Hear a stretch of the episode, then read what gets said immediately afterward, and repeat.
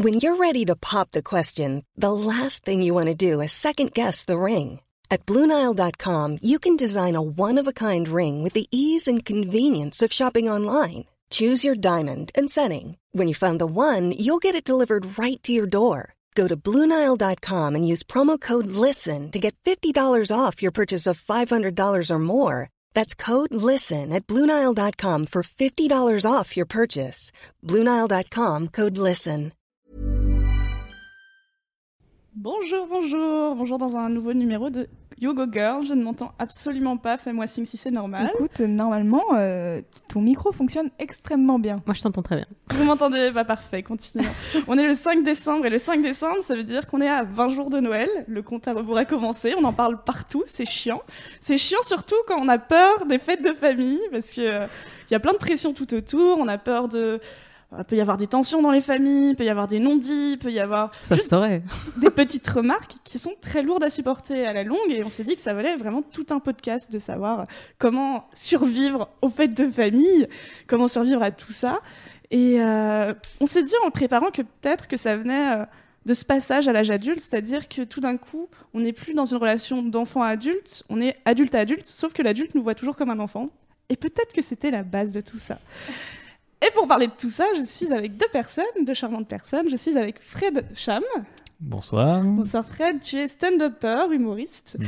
Euh, on peut te voir euh, régulièrement sur scène le mercredi soir, euh, à l'Art Ah. Café à Bastille, à 21h. Et toi, quel est ton rapport à ta famille?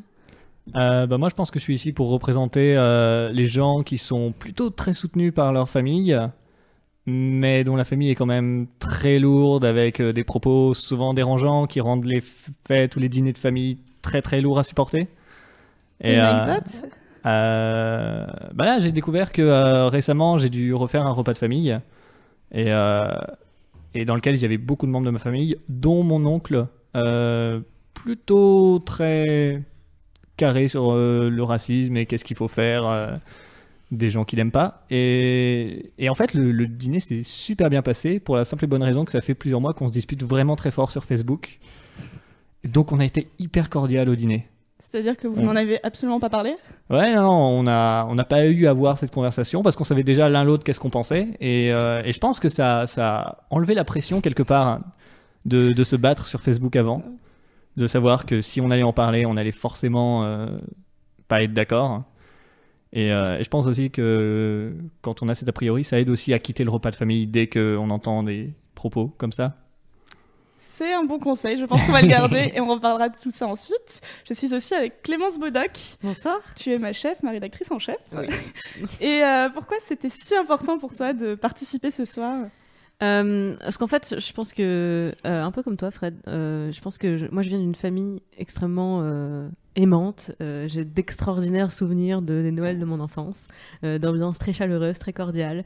Euh, y- y- on n'a jamais rien fait voler comme, comme vaisselle ou comme aliment autour d'un un repas de famille. Et pourtant, j'ai fait un truc absolument impardonnable. Je suis devenue végétalienne. Ah. Et j'ai cru que j'allais pouvoir euh, passer des, des Noëls en famille euh, en, ne, en ne mangeant euh, ni foie gras, ni fruits de mer, ni, ni rien d'animal d'ailleurs. Et ça, ça se passe pas très très bien. ça ne s'est pas très bien passé la première fois. C'est mieux Ça passé. euh, alors en vrai, je suis végane depuis euh, mai 2012. Euh, donc cette année aurait dû être mon quatrième euh, Noël. Et ça va être le deuxième que je ne passe pas en famille du coup. Euh, parce que parce que c'est devenu un tel problème que je, je, je ne le supporte plus. En vrai, je ne supporte plus euh, ces critiques-là et ces, cette ambiance-là en fait autour de.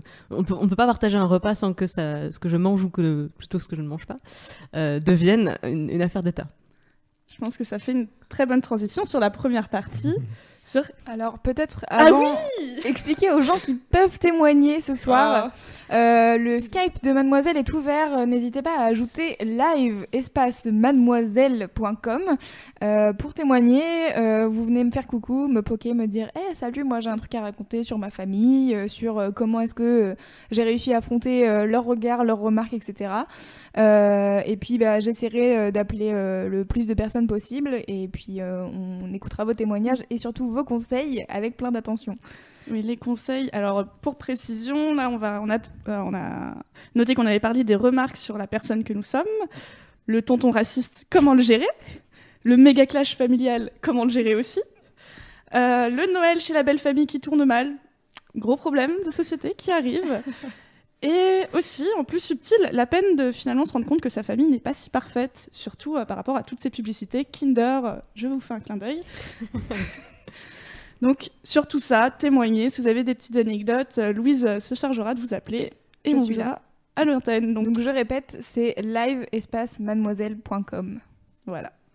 Donc, première partie, les remarques sur la personne que nous sommes, que nous sommes devenus. Fred, toi, t'es devenu un peu un artiste. Alors Ah. t'avais fait des études euh, d'ingé Non? Euh, fait- Non, en fait, j'avais fait des études d'infographie et un BTS de montage. Mais euh, je me suis servi de ça pour monter sur Paris et, et faire du, du stand-up et de la comédie. La provoque Ah là là non, là-dessus, je dois... là pour le coup, je dois avouer, euh, bah pareil, euh, comme je disais, j'ai une famille qui là-dessus me soutient euh, tant que je peux le faire moi-même. C'est-à-dire que si tu vas sur Paris pour faire du stand-up, trouve un moyen de le faire financièrement, euh, autogéré, parce que c'est pas nous qui allons te payer pour que tu dises des blagues. Mais du coup, voilà, je pense que je pense que le fait de faire ça, par contre, ça m'a vraiment euh, éloigné euh, de ma famille que je vois euh, que pour les fêtes ou quand il faut les voir euh, pour des raisons familiales. Et, et là, je les vois vieillir vraiment. Quand j'étais chez eux, genre, je ne m'apercevais absolument pas qu'ils vieillissaient. Et là, maintenant, à chaque fois que je retourne en famille, c'est là que je vois, euh, oh mon dieu, j'ai manqué tant d'années. Ça fait vraiment une grosse coupure. Et euh, est-ce que ça se passe bien ou mal, du coup? mais comme je le disais, genre, on- du coup, depuis un an et demi, deux ans, on- ils, ont, ils sont tous mis à être sur Facebook, à, à quoi? À être, sur, euh, à être inscrits sur Facebook. Et du coup, on est assez. bon, on se voit un petit peu euh, vieillir dans nos mentalités, de loin. Et à chaque fois que euh, je les revois, là, par contre, c'est vrai que. Il y, a, il y a tout à reprendre dans nos relations. Et comment tu gères quand il y a tout à reprendre? Euh, avec beaucoup de diplomatie. Euh, sinon, je sais pas comment je survivrais. Puis- C'est bien parce que c'est le thème, survivre au fait de la vie.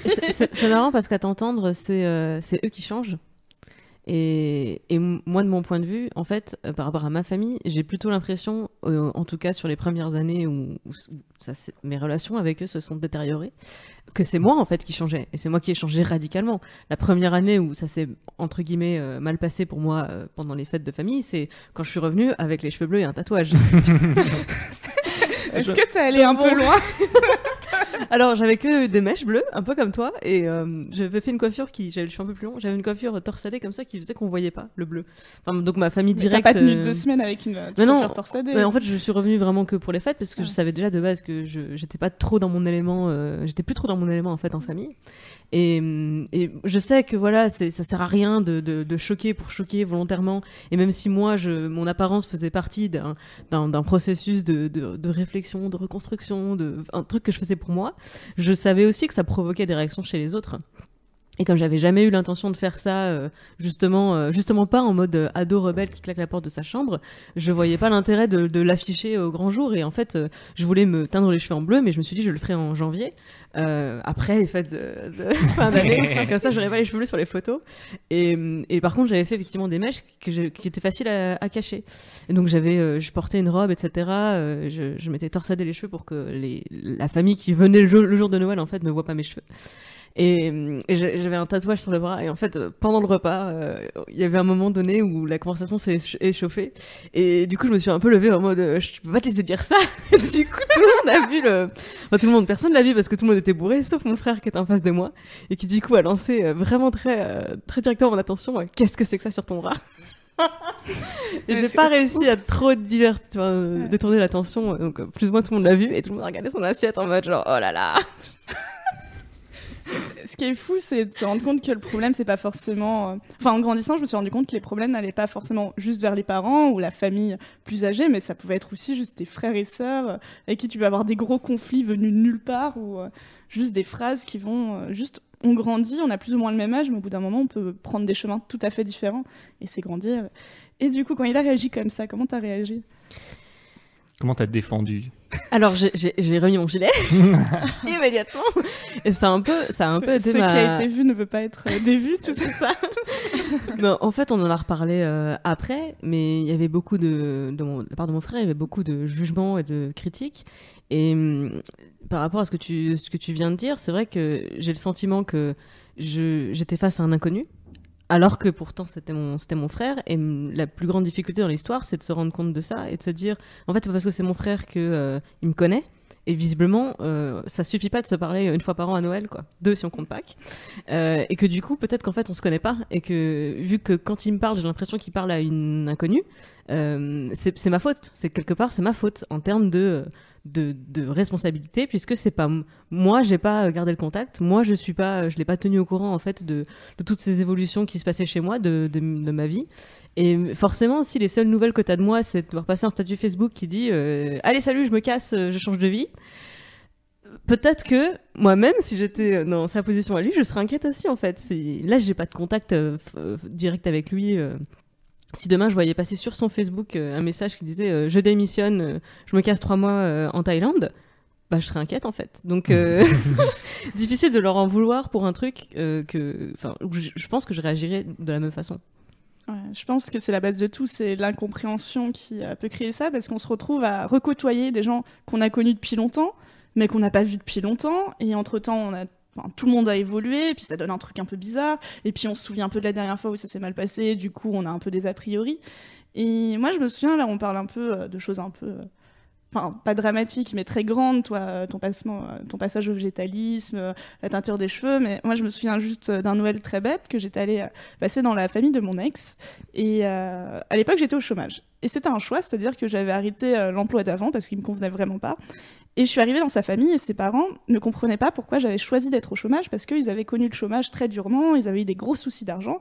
Et ils me disaient, mais pourquoi tu prends pas un petit emploi? Et c'était assez insidieux, mais c'était assez dur quand même parce qu'ils m'ont demandé plusieurs fois, ils étaient assez pesants sur ça en me disant, mais tu sais, c'est difficile la vie, c'est ça être adulte, c'est prendre un emploi même s'il te plaît pas. Et petit à petit, c'était très dur, même si c'était pas le gros clash. Et euh, bon, il y avait le côté belle famille en plus, euh, donc avec laquelle on n'a pas trop le droit de se clasher. Mais euh, du coup, ouais, ça s'est euh, réglé plus ou moins parce qu'à un moment, euh, bah, heureusement, j'avais euh, mon, mon mec de l'époque était avec moi et je lui en ai parlé, on en a parlé aux parents et finalement, ça s'est arrêté. Mais dans la discussion, quand enfin ils ont compris que bah, leur vie c'était pas la mienne et je crois que c'est la base de tout, c'est de se dire que bah, malheureusement, on peut pas, malheureusement ou heureusement, on n'est pas tous les mêmes.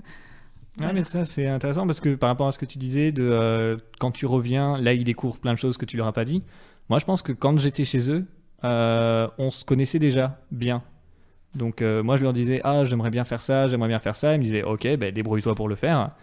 Et, euh, et du coup, ah, ouais. et, et du coup, quand, quand je suis revenu, la grosse différence, c'est surtout que si quelque, s'il y a quelque chose que je supporte pas, je suis indépendant. Et moi, personnellement, dans la vie, quand je supporte pas quelqu'un, j'évite de rester son ami. Donc, ce qui est dur de quand tu reviens à la famille et que tu découvres que tu as vraiment des grosses tensions sur des sujets, bah, c'est pas des personnes auxquelles tu es habitué de pouvoir euh, dire bah non, moi je me casse, je veux pas rester euh, dans cette soirée. euh. Donc en ça, je pense que j'ai pas vraiment changé euh, dans mes opinions, dans ce qu'on s'affichait. C'est juste que maintenant je suis plus, enfin maintenant je suis indépendant. Tu te laisses, tu te laisses plus faire. Donc ouais, je j'ai plus aucune raison de me laisser faire. Et du coup, ce qui devient dur, c'est de rester, de garder un contact euh, aimant avec des gens pour qui, bah, comme j'étais dépendant d'eux, je faisais plus d'efforts avant.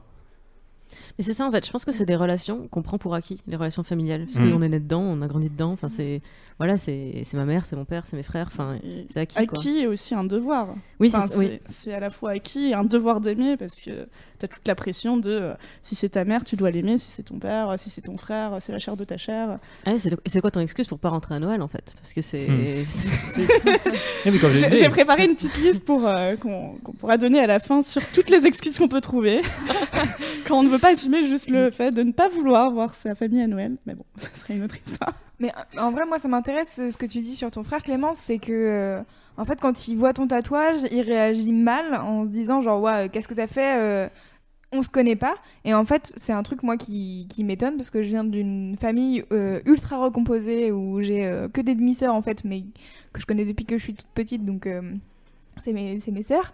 Et, et en fait, j'ai l'impression que. Enfin, je sais pas, il y a des familles où ça accroche pas entre les enfants. Et, et je comprends pas pourquoi. Alors, peut-être tu peux partager ton expérience, mais. Euh, Est-ce qu'avec ton frère, t'as été complice et il y a eu une rupture ou euh, vous avez jamais vraiment été complice? On a été complices. Euh, en fait, on est trois enfants, donc je suis l'aînée, et je suis la seule fille. Et je suis, je suis- on a que deux ans d'écart avec lui, mais c'est surtout le côté, on a, j'ai été proche de l'un puis de l'autre, et on n'a jamais été vraiment un trio tous les trois. Il y a sans doute plein d'explications à trouver euh, à, ça, euh, mais moi je place vraiment l'explication de, la distance qui existe aujourd'hui dans, mon propre éloignement. Alors certes, c'est pas comme s'il avait fait quelque chose de son côté pour euh, combler ce gap, mais je, je pense que si la relation me convient pas, je suis la première à pouvoir agir dessus. Je suis la première à pouvoir prendre le téléphone, à pouvoir envoyer des mails, à pouvoir essayer de reconnecter avec lui. Et, au bout d'un moment, finalement, ben, lâcher l'affaire si euh, bah, de son côté, il n'y a, pas de- répondant. Euh, et sur cette histoire, en fait, de, végétalisme, de, de rupture dans la famille, euh, c'était le deuxième, deuxième Noël, en fait, végétalien, où finalement, je ne suis pas retournée, euh, chez eux. C'était, c'était parce que, en fait, j'ai expliqué, en fait, pour le coup, j'avais fait l'effort d'expliquer vraiment pourquoi j'avais arrêté de manger tous ces produits, euh, que ça remontait à longtemps, que c'était pas un truc impulsif, et quand bien même ça l'avait été, euh, enfin, la base aurait été de respecter mon choix. Et c'est parce que, malgré toutes ces explications, il y avait encore, une vraie tension, et qui, en fait, moi, m'excluait du, du repas. J'étais rentrée une semaine avant, pour, on avait fait un Noël anticipé, parce que justement, mon, mon frère allait dans la famille de, de sa copine.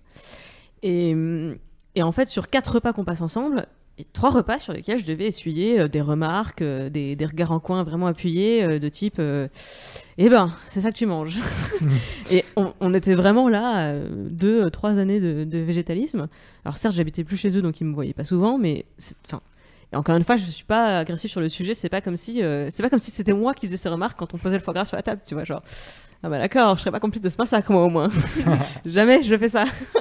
donc donc c'était ma, ma réaction au bout d'un moment de dire euh, ok, on a essayé de discuter, on a essayé de se comporter entre adultes et clairement ça ne prend pas vu que vous continuez à me traiter euh, comme euh, une, une adolescente, une caricature d'adolescente en plus, même pas une, une vraie personne. Euh, donc je je vais pas venir je vais pas venir à Noël. Mais je leur ai pas dit ça. Je leur ai dit désolé, j'ai du travail. Diplomatie. Ça fait voilà. partie de ma petite liste des excuses. Faire exprès de ne pas prendre de vacances. Et voilà. Et, euh, et voilà. Et un thème qu'on n'a pas abordé, c'est euh, là on arrive dans la vingtaine euh, pour la plupart des, des gens qui nous écoutent et de nous-mêmes. Et dès qu'on est en couple, ça peut être le petit côté et les enfants et le mariage quand ça arrive. et ça peut être, c'est c'est la même chose, c'est pas grave, c'est pas le gros clash.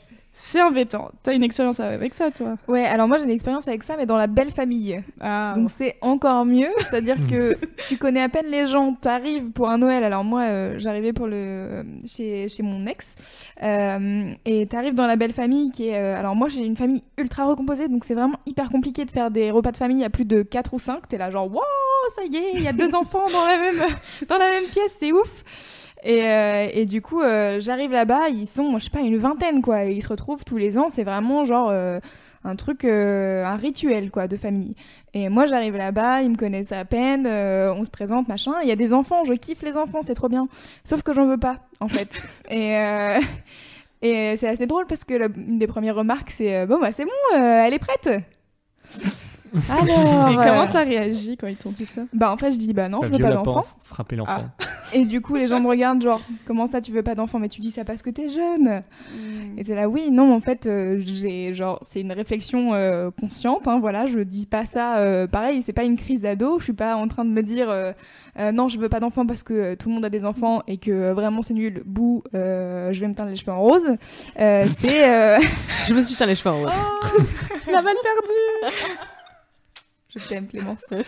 Euh, et du coup, c'est, enfin voilà, c'est pas euh, un truc de réaction adolescente de euh, j'ai 16 ans et, euh, et j'ai envie de pas faire comme vous voulez, quoi. Mm. C'est juste vraiment, j'ai réfléchi, je veux pas d'enfant, j'ai mes raisons. Et, et déjà, avec mon copain, c'était compliqué d'en parler.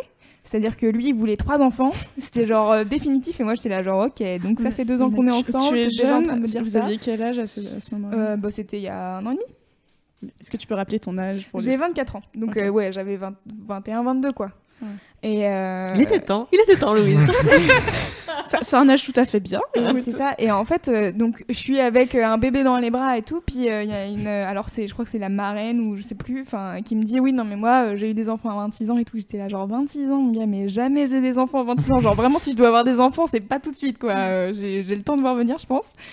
Et, euh, et du coup, c'est vraiment les gens qui essayent de te convaincre, quoi, de te dire, mais si, euh, tu Mhm. sais, les enfants, c'est vachement bien, euh, ça t'épanouit et tout. Et là, vraiment, j'en doute pas, hein, mais faites ce que vous voulez, hein, mais, mais juste, moi, j'ai pas envie. Donc, euh, C'est c'est peut-être les remarques qui sont pour moi les plus difficiles à, à gérer, c'est-à-dire que c'est pas ouvertement euh, hostile ou agressif, c'est euh, la petite phrase euh, qui, qui toi te touche, alors qu'en fait en face c'est euh, bah, non mais c'est c'est juste pour faire la discussion, c'est juste un compliment. Non, Je pense que là, c'est pas vraiment pour faire de la discussion, c'est plus qu'ils sont persuadés, qu'ils se disent Bah, elle est un fait, peu jeune et c'est juste, on c'est est tous ça. passés par la période où on voulait pas c'est le- d'enfants. c'est le modèle euh, familial euh, traditionnel en fait. Donc euh, personne se dit, euh, enfin je sais pas, les, les gens, moi dans mon entourage qui n'ont pas d'enfants, genre j'en connais deux quoi. Et euh, enfin genre quand je dis, euh, enfin c'est pas les pas les vieux parce qu'ils sont pas vraiment vieux, mais voilà les personnes qui sont euh, plus âgées de, de 20-30 ans, euh, bah ouais en fait euh, ils ont pas d'enfants et c'est certes, je crois qu'il y en a un, c'est un choix. Et euh, en fait, je pense qu'il y a une seule personne. Voilà, c'est génial. On a beaucoup d'exemples. Et euh, mais en fait, euh, c'est assez drôle, d'avoir ce genre de retour. C'est-à-dire que tu, tu fais face aux, aux gens qui n'ont pas les mêmes valeurs que toi. Et, euh, et en fait, mais allez-y, n'ayez pas les mêmes valeurs que moi. Fr- franchement, élevez vos enfants, faites, faites-vous plaisir, euh, c'est cool. Mais euh, venez pas me reprocher que moi, je veux pas faire la même chose que vous, en fait. Juste, Mm. c'est ça. Donc euh, après, moi, ça me pose pas de problème, je m'énerve pas, j'explique pourquoi je veux pas d'enfant, et voilà, et si les gens sont pas d'accord, je suis là-bas. Let's just agree to disagree, écoute, je, je ne peux rien pour toi. Mais toi- mais toi t'expliques, tu rentres dans une logique de, de discussion, euh, voire de débat. Non, pas de débat, mais c'est juste, euh, bah voilà, j'explique. euh, alors souvent les gens sont là, genre, non mais tu veux pas faire d'enfant euh, parce que, bah en fait, je veux pas faire d'enfant parce qu'on vit vraiment dans un monde de merde, les gars. Moi, ça me déprime de faire un enfant maintenant. Donc écoutez, si ça va sur encore sur la pente descendante, clairement, je veux pas mettre un enfant au monde pour que dans, dans, dans 10 ans ou dans 20 ans, euh, il n'y ait plus d'eau potable, euh, que ce soit la guerre mondiale, euh, tout ça. Ouais, je suis une Dans 20 fille, ans seulement Tu sais, Trump, il vient d'être élu. je suis très optimiste. Donc bref, donc voilà, enfin après, euh, ce, ce débat-là, je pense que je l'ai plus eu avec euh, mon ex, avec qui j'étais pas d'accord justement sur les enfants, mais enfin bref, c'était tellement, euh, un- enfin c'était tellement une discussion ovni pour moi de, ça n'arrivera tellement jamais. Quoi? Pourquoi on parle de ça d'ailleurs hein? Ça fait deux ans qu'on est ensemble. Écoute, euh, voilà, calmons-nous. Donc voilà. Non, mais il y, a- une sorte de validation en fait dans ce genre de phrase, de validation sociale. Moi, je vois, ben, euh, du coup, j'ai fait étudier pas mal l'humour et c'est exactement comme les blagues. C'est quand quelqu'un fait une blague, il émet une réflexion. Si tu ris pas à ça, c'est que tu contredis ce qu'il pense même en tant qu'humain. Et, euh, et du coup, ce genre de remarque, souvent, ouais, ça a l'air souvent dit sur le ton de la blague, mais nous, on a vraiment envie de le contredire. Et le truc, c'est que si on, si on réagit pas de manière diplomatique, on est vraiment dans une position où il y a un, comment je pourrais dire ça? De la colère. Ouais, il y a un déséquilibre en fait dans le dans le pouvoir de base parce Bah oui, euh, y a une hiérarchie Dans le familiale. délire euh, du parent-enfant, alors qu'en fait, t'es devenu adulte et que ça devrait être adulte-adulte. C'est ça. Et, euh, et le fait de eux, ils ont le droit de le, le reste de la famille a le droit d'en parler d'une manière un peu genre sur le ton de la blague. Mais si tu contredis ça, ça veut dire que tu les valides pas du tout socialement et du coup il y a un clash. C'est C'est le clash des c'est le clash des valeurs. Tu, tu disais Mm. tu parlais de valeurs Louise mais c'est ça en fait, c'est-à-dire que Mm. on a je, je suis même pas sûre en fait fondamentalement d'avoir des valeurs extrêmement différentes de mes parents, quelques-unes sans doute sûrement celles de mon époque. Euh, mais, mais mais fondamentalement euh, ils m'ont élevée à être euh, tolérante, ouverte, curieuse Alors ça, ouais, ça c'est incroyable. Parce que j'ai l'impression de mettre ça en pratique. et j'ai l'impression que c'est c'est plutôt ce qui me. Qui pas qui m'est reproché, parce que j'ai pas l'impression que c'est quelque chose qui me, qui me reproche, mais qu'ils ne comprennent pas en fait. Que c'est je mets exactement en pratique les valeurs qu'ils m'ont inculquées. Ouais, genre, vous remarquez pas que toute la curiosité que j'ai gagnée, toute la tolérance que j'ai gagnée, c'est grâce à vous et vous voulez pas que je la mette en pratique? C'est assez drôle de se rendre compte à quel point. euh, Non, je peux pas dire ça. C'est interdit ce que tu fais. Interdit. Même moi je suis là, je dis remboursé. Non, à quel point quand tu grandis, bah, il y a eu tout le discours qu'on t'a fait, et puis tu te rends compte que derrière le discours, bon, il y a la théorie et la pratique, quoi, comme dans beaucoup de choses. Et euh, que finalement, euh, toute la tolérance vantée, bah, au bout d'un moment, elle peut euh, être un peu se faire descendre par des expériences, et puis au bout d'un moment, ça peut être assez naturel de devenir un peu plus aigri, sans devenir vraiment le gros cliché de la personne qui refuse tout. Mais Mais peut-être aussi, il y a aussi ce truc de. maintenant, mes parents me considèrent sur certaines choses comme un adulte. Et il y a des choses qui se permettent de dire maintenant, alors qu'ils m'ont appris à ce qu'on n'en parlerait jamais. Genre quoi? Des trucs, ça peut être des trucs de sexualité ou des trucs. Moi, typiquement, par exemple, la conversation d'avoir une copine. euh, je sais qu'au lycée, mes parents étaient tout le temps en mode euh, Ouais, tu dis c'est bien tant que t'as pas de copine. euh, vraiment en mode découragement de, tomber dans le cliché de maintenant je suis Roméo, je pars avec ma Juliette et on, on va s'enfuir. Non, eux, ils voulaient que je réussisse mon bac. Et euh, du coup, ils avaient un certain discours. Maintenant que je suis un adulte, là, de temps en temps, j'ai des trucs de alors, on a une copine, et moi, mon cerveau, il peut pas. Genre, je peux pas avoir une conversation sur euh, les relations que j'ai euh, dans ma vie euh, personnelle avec mes parents. Parce que jamais, ils n'ont jamais voulu en parler avant. Donc, il y a ce truc-là de aussi de maintenant, on est aussi pour eux un adulte. Donc, certaines choses, ils s'attendent à en parler ou ne pas parler, ou en parler d'une autre façon qu'avant. Et, et du coup, bah, de confronter des valeurs que maintenant on est censé euh, posséder.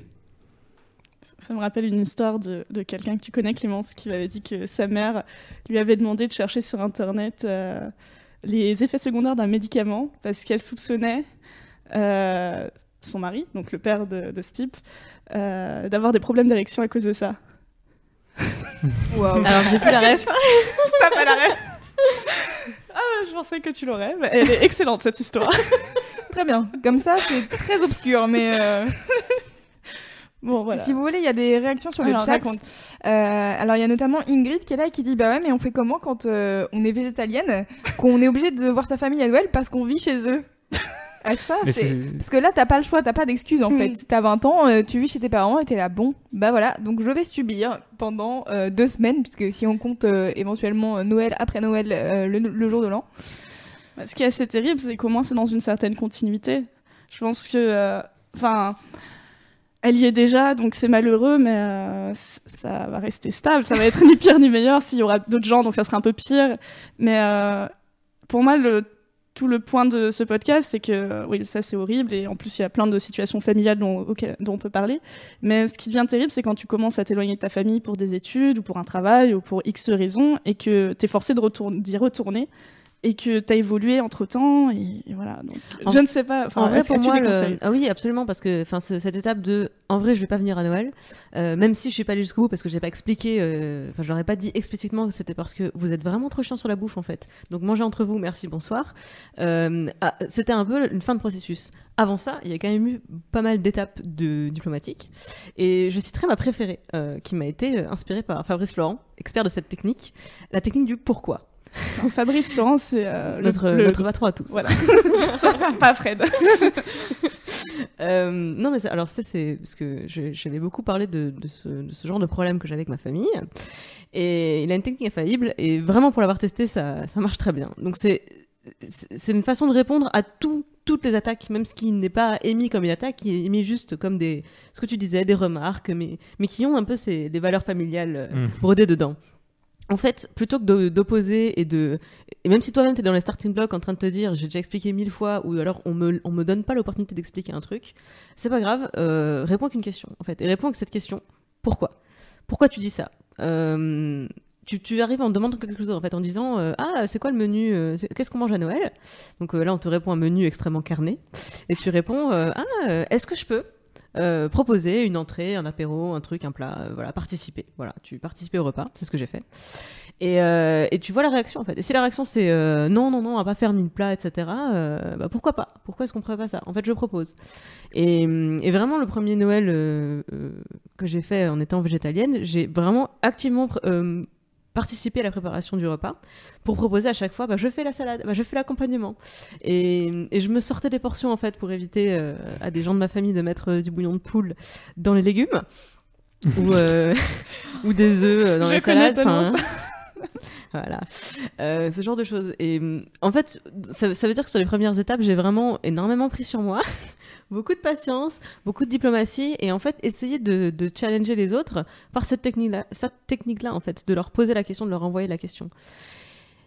Et au moins, je fais l'effort. À partir du moment où je, mets ça en place, je leur je les amène à s'interroger en fait euh, eux-mêmes sur leur euh, la façon dont ils traitent euh, mes positions et bah, finalement ce que j'étais devenue. Et c'est parce que tout ça a échoué qu'au bout d'un moment, je suis arrivée à me dire, ok, en fait, je- j'en ai marre de, j'en ai marre de répéter la même chose, que vous n'écoutez pas, euh, de vous me donnez pas l'opportunité de m'expliquer, vous partez du principe que, que en fait, euh, ce que je fais n'est pas logique. Euh, et donc, donc j'ai fini par dire, euh, ok, je viens pas à Noël, euh, désolé.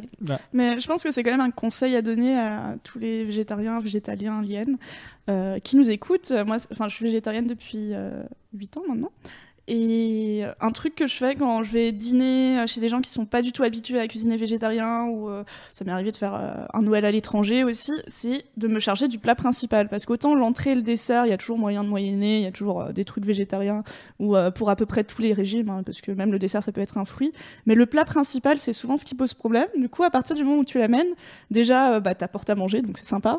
T'apportes à manger le, gros truc du repas, donc c'est encore plus sympa. Et puis tu partages un peu ton truc, et comme ça, euh, les gens n'ont pas à se prendre la tête sur euh, ce qui les fait, leur fait le plus peur. Parce qu'il y a plein de gens qui se disent, à part cuisiner des pâtes, un végétarien, qu'est-ce que je fais? Et je suis en mode. Plein de choses. Mille, mille choses. Mille choses. Vraiment. euh, tu voulais ajouter quelque chose? Non, je, je pense que c'est toujours l'idée de euh, montrer que tu es indépendant plutôt que de le, le dire en argument parce que les parents croient pas qu'on est indépendant. Les, parents le, le croiront jamais et c'est leur job, des fois, pour nous sauver quand on est jeune et qu'on peut vraiment pas se débrouiller tout seul. Mais au bout d'un moment, ouais, euh, je pense que l'idée le plus pratique, c'est de montrer qu'on est capable de le faire. Et après, ouais, je sais que c'est pas, pas toujours possible. Mais c'est vraiment ça pour moi la, clé de, l'évolution de la relation. C'est plutôt que d'attendre d'être considéré comme un adulte, c'est à soi de se comporter comme un adulte. Et je pense que c'est vraiment le moment où je me suis rendu compte que les conflits, euh, ou en tout cas les désaccords que je pouvais avoir dans ma famille, je me rendais compte que j'avais des réactions plus adultes que d'autres personnes en face, où je me suis dit que en fait j'avais j'avais raison de, de me comporter comme ça. Et finalement euh, le ouais je pense que je regrette de cette année-là de ne pas être allée à, à Noël sans leur dire explicitement en vrai vous vous arrêtez de, me- de me faire chier sur la bouffe je ne vous empêche pas de manger du foie gras je ne lance aucun débat sur cette euh, question-là d'habitude en fait je de plus en plus en fait on en, on en parle de, parce que c'est devenu des sujets d'actualité euh, c'est pas je, je suis pour rien j'ai payé aucun lobby vraiment c'est ma écrit faute. quelques articles. Alors j'ai écrit quelques articles sur le sujet c'est vrai mais euh, genre je leur ai c'est ta envoyé euh, faute. Et à cause de toi, on a tout le temps des, des gâteaux véganes. Continuez. C'est très bien. J'ai- écrit euh, le premier article que j'ai que j'ai écrit sur le végétalisme, c'était en deux parties et je leur ai envoyé pour dire voilà j'ai tout expliqué là et euh, si vous voulez on en discute etc. J'ai jamais eu de réponse et jamais eu de discussion euh, sur ce sur ce fond là. Et c'est vrai que de plus en plus il y a eu des le rapport euh, plus récemment de l'OMS l'année dernière sur la viande rouge et les risques cancérigènes etc. Et en fait donc ça arrive quand je rentre en famille que des débats se lancent sur l'alimentation et je me tais. Vraiment, je me tais. Je ne participe pas à ça. Parce qu'il suffit que je dise euh, ah, euh, ah, par contre, le yaourt, euh, c'est quand même hyper acide que, pour qu'on me relance des regards noirs en mode genre, mais toi, attention, tu manges rien et tout. Donc, je, je m'exclus de, de ce genre de débat. Et c'est là que je me rends compte, en fait, que j'ai un comportement euh, adulte. Et ce qui, me- ce qui me permet aujourd'hui de, de, de regretter juste cette, cette, cette réaction-là, en fait, de ne pas être allé au bout de cette logique d'adulte. J'ai l'impression d'avoir un peu claqué la porte de ma chambre, en fait, en disant, ok, bah, en fait, je, je dois travailler, je reste à Paris le 24-25. Quand j'aurais pu leur dire, Euh, vous avez vu quand vous êtes comporté autour de mon assiette en quatre pas? C'est intolérable. Je... Arrêtez de faire ça. Donc, euh, je, ne, je, ne, reviens plus tant que vous ne vous n'acceptez pas que je mange différemment de vous, en fait. Mais ça, c'est beaucoup. Pardon, Le truc des, des parents, c'est aussi. Après, euh, personne veut être le méchant, jamais. Et, euh, et généralement, quand on se rebelle contre les conseils de nos parents, les parents voient ça comme ah, c'est le méchant ado qui veut pas suivre les règles de la bonne famille. Donc, je pense que pour gagner un argument avec le reste de sa famille, la chose à faire, c'est leur faire comprendre que dans cette situation, c'est plus eux les méchants. Et ça, c'est bon, quelque chose. Mais comment tu fais ça C'est d'autant plus difficile que ça touche, encore une fois, ça touche aux valeurs. C'est-à-dire que la, non, mais c'est ça, ça touche vraiment à l'ego. Mais ça touche beaucoup plus à l'ego de se rendre compte qu'on est le méchant que de se l'entendre dire par euh, la personne qu'on considère qu'elle a tort.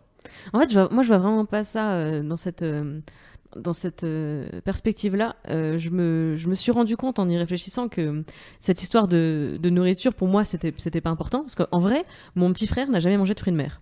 Hmm. Déteste ça. Euh, et en vrai, à Noël, c'est environ le seul truc que je mangeais, parce que je mangeais que les fruits de mer et le foie gras, et que le gibier et tout, c'était pas mon, de toute façon pas mon truc préféré. Et juste un, an, j'arrive en disant, je ne mange pas de fruits de mer non plus. et tout d'un coup, moi, c'est un drame, parce que j'en avais toujours mangé. et je disais, bah non, en vrai, vous avez pas remarqué, mais je mangeais que les crevettes, donc euh, c'est, voilà. En, vrai, en vrai, pour moi, c'était un truc hyper, euh, enfin, ça n'avait, c'était pas une affaire d'État. Mais je me suis rendu compte en y réfléchissant que la nourriture, c'est au centre des valeurs et c'est au centre de l'éducation des parents, parce que c'est eux qui nous apprennent à manger. Et euh, finis ton assiette, mange tes légumes, euh, mange plus lentement, etc., etc. Mange équilibré, mange 5 fruits et légumes par jour. Et en fait, quand tu arrives en disant la façon dont vous m'avez appris à manger, j'arrête, je vais manger différemment. En plus, venant de Lorraine, la façon dont ils m'ont appris à manger, c'était beaucoup quand même euh, viande patate, même si en théorie beaucoup de légumes, en pratique beaucoup, de viande patate. euh, donc c'est, je pense que intrinsèquement, c'est une remise en cause de, bah, de leur éducation. Vous avez eu tort depuis tout ce temps. Et maintenant, je vais corriger vos erreurs. c'est dur à entendre, je pense, pour un parent. Je pense qu'on a beaucoup parlé de nourriture et c'est un très bon exemple. mais je pense qu'on va faire une pause. Oui, exactement. Ah, excellent. Ah. Pour digérer tout ça. Qu'est-ce qu'on écoute, Louise? Euh, Alors, figure-toi que j'ai oublié. Euh, je crois que c'est Sky and Ross et j'ai oublié le nom du morceau par contre, mais il me semble que c'est Sky and Ross. Ça va être génial.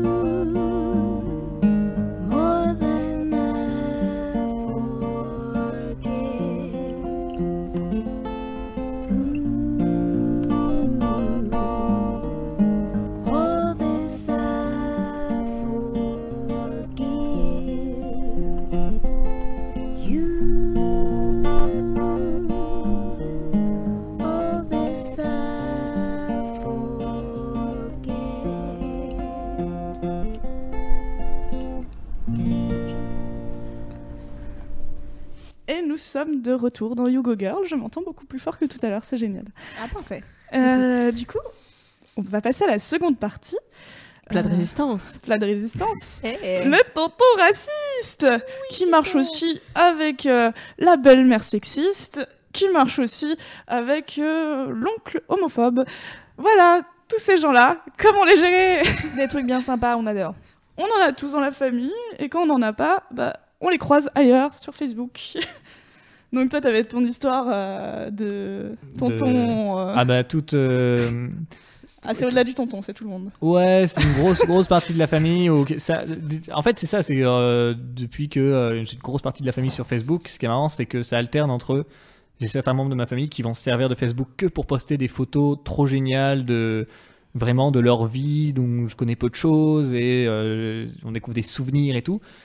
Et puis euh, une réaction aux dernières news, euh, généralement, ou souvent en plus euh, avec Internet, avec des sites de news. où ils créent un peu leurs infos à partir de faits divers et après avec une espèce d'analyse morbide. Et, mais sur Facebook, c'est facile de réagir. C'est facile de aussi aller chercher des liens et de les poster. On se rend compte que souvent euh, ça bloque quand même. J'essaye de tu, faire. Tu prends le temps de faire ça? Bah, en fait, j'ai découvert récemment, euh, j'ai utilisé une autre technique, c'est qu'au lieu de dire à la personne, euh, tiens, t'as tort, c'est d'arriver avec une autre analyse de base de le fait divers, le, la chose sur laquelle tout le statut repose. Euh, T'as un exemple? Euh, bah, typiquement, par exemple, euh, il y avait un commentaire comme ça sur les réactions à l'élection de Trump, le fait qu'il y ait des manifestations contre euh, le fait que Trump soit président de la part de plein de, de, personnes de couleur ou euh, de femmes ou juste de gens de gauche qui voulaient que Clinton revienne. Et, euh, et forcément, analyse d'extrême droite, un peu, si, si Hillary était passé, on n'aurait pas vu ça. Enfin, genre vraiment, ces gens se plaignent du processus démocratique alors qu'ils devraient pas, parce que personne se serait permis ça si jamais ça avait été l'inverse. Et, euh, et du coup, au lieu de dire euh, ah bah non, t'as tort, ah bah non, c'est pas ça, j'ai juste rappelé bah, euh, pourquoi les personnes font cette manifestation, exactement genre qu'est-ce qui les déçoit là-dedans, pourquoi elles le font. Genre pas être agressif de manière frontale, mais juste rappeler que le truc de base qui sert après toute une argumentation simpliste, ce truc de base-là, pourquoi il est comme ça, pourquoi il a lieu, et avec d'autres sources, etc. Donc c'est un truc qui est très facile à faire euh, quand on a Internet et beaucoup de temps devant soi, euh, ce que j'avais, et qui est pas facile à faire en vrai. Et je pense qu'en vrai, il y a, d'autres techniques, et je pense là, en ce moment, euh, ma technique principale, c'est de d'essayer de parler d'autre chose, vraiment. Je pense que c'est une très bonne technique. En vrai, en vrai, on les sent arriver dans tous les repas de famille, les, les discussions qui vont partir euh, en cacahuète. On sent la remarque sur laquelle l'autre personne va rebondir et puis ça va rebondir. Et on peut être cette personne qui peut tenter de dire et si on parlait d'autre chose? Parce que mine de rien, souvent en fait, ça part totalement en cacahuète parce qu'il y a personne qui réagit et juste euh, tout le monde a envie d'un peu être en colère et parce Le que nez c'est- dans ta coupe de champagne. euh, on a eu un- tout un débat sur l'alcool sur lequel on reviendra après. l'alcool aux fêtes de famille.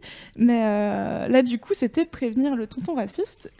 Et comment en, le en fait, moi, j'ai j'ai plutôt une, une litanie de, de souvenirs où euh, je me vois mettre le nez dans ma coupe de champagne pour éviter de répondre, euh, me, pincer les doigts euh, sous ma robe pour être euh, arrêté de, de pas, de- pour ne pas réagir, etc., etc. Et, Ouais. et fondamentalement, le peu de fois où on, on a réagi, parce que euh, en général, c'est pas, c'était pas moi, c'est au bout d'un moment, je pense que c'est mon père qui craque et qui, euh, qui répond et qui, euh, et qui, et qui balance une punchline en vrai, qui, qui cloue l'autre sur place. Et, et- et à ce moment-là, il y a un petit blanc, et ensuite on change de sujet. et en fait, ce- je, je regrette un peu de. Encore une fois, c'est, je pense, moi je dirais que c'est de la lâcheté de ma part en fait, parce que comme toi sur Facebook, moi je pense que dans la vraie vie, je suis totalement capable de répondre euh, aux gens de ma famille qui euh, tiennent des propos euh, que, que j'aurais aucun mal en fait à démonter. Et pas, pas méchamment en fait, pas arriver en mode t'as tort et je vais t'expliquer pourquoi en trois points, deux parties de, de sous-parties. mais, mais simplement effectivement avoir cette discussion de attends, c'est marrant, tu dis ça. euh, et, en vrai, euh, enfin. le, vrai truc, la vraie question que je me pose, c'est à quel moment je me, j'ai arrêté d'essayer de répondre aux gens de ma famille. Parce que finalement, c'est, on, on en revient à ce débat sur les valeurs. Euh, le, le problème de- d'avoir un tonton raciste, pour moi, c'est pas que y a un tonton, j'ai un oncle raciste en fait. C'est, c'est moi qui me tais à table quand mon oncle dit des trucs racistes. Et je laisserai pas mes potes en fait dire ça. Je, je, il y a peu de gens, il y a personne en fait que je laisserai autour de moi euh, dire ça.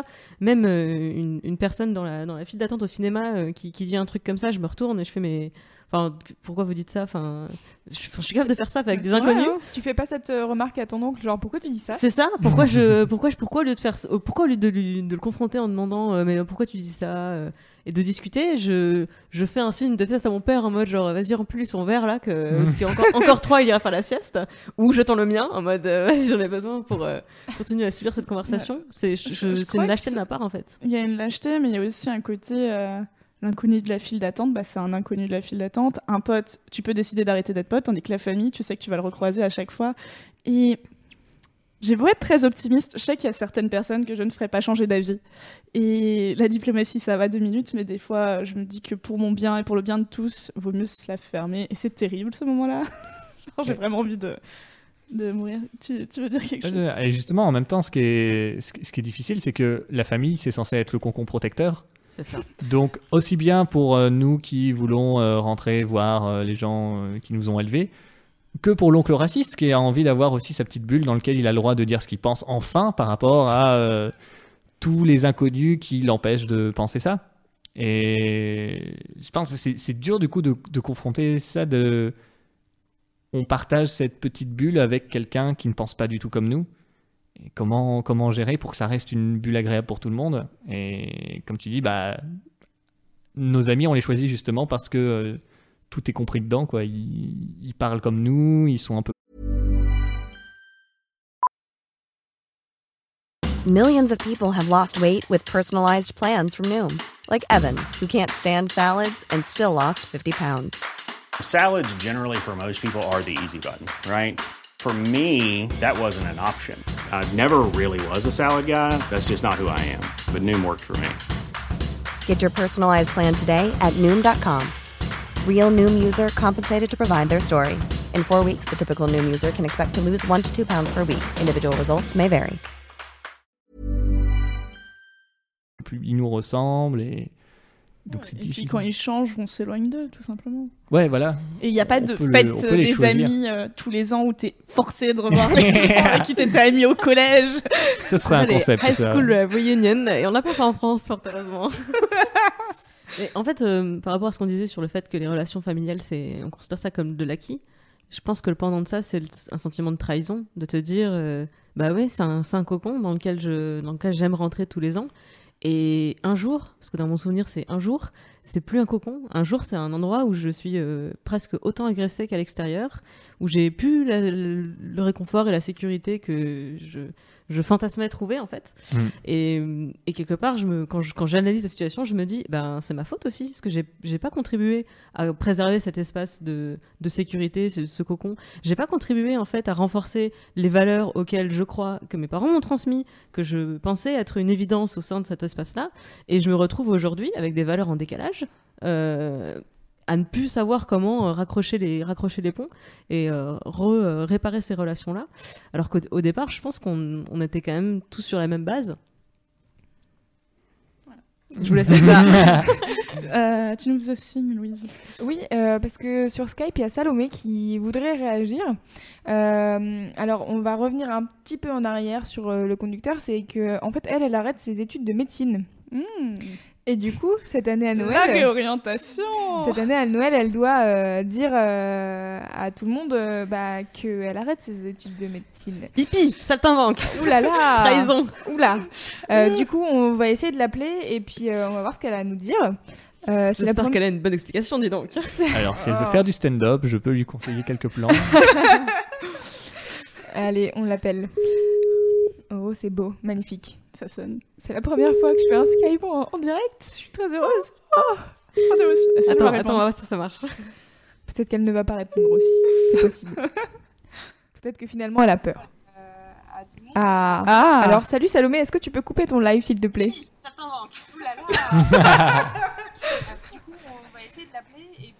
Est-ce que tu m'entends? Euh, oui, j'entends. Ah ok, parfait. Euh, T'as coupé ton live? Ouais, ouais, c'est bon. Ok, euh, donc salut, bienvenue. Bonsoir. Salut. Salut. Tout le monde euh, l'entend bien Oui, Parfait. oui. Très bien. Génial. Euh, bienvenue euh, sur You Go Girl, Salomé. Tu voulais euh, partager ton histoire parce que toi, tu arrêtes tes études de médecine cette année. Ouais, alors moi, en fait, je suis en première année de médecine, donc euh, c'est une année qui est plutôt difficile, enfin, qui est connue pour être difficile. Et euh, tout le monde était à fond dans mon projet, et j'étais euh, j'étais plutôt motivée. Finalement, je me suis rendu compte que ça me plaisait pas tant que ça.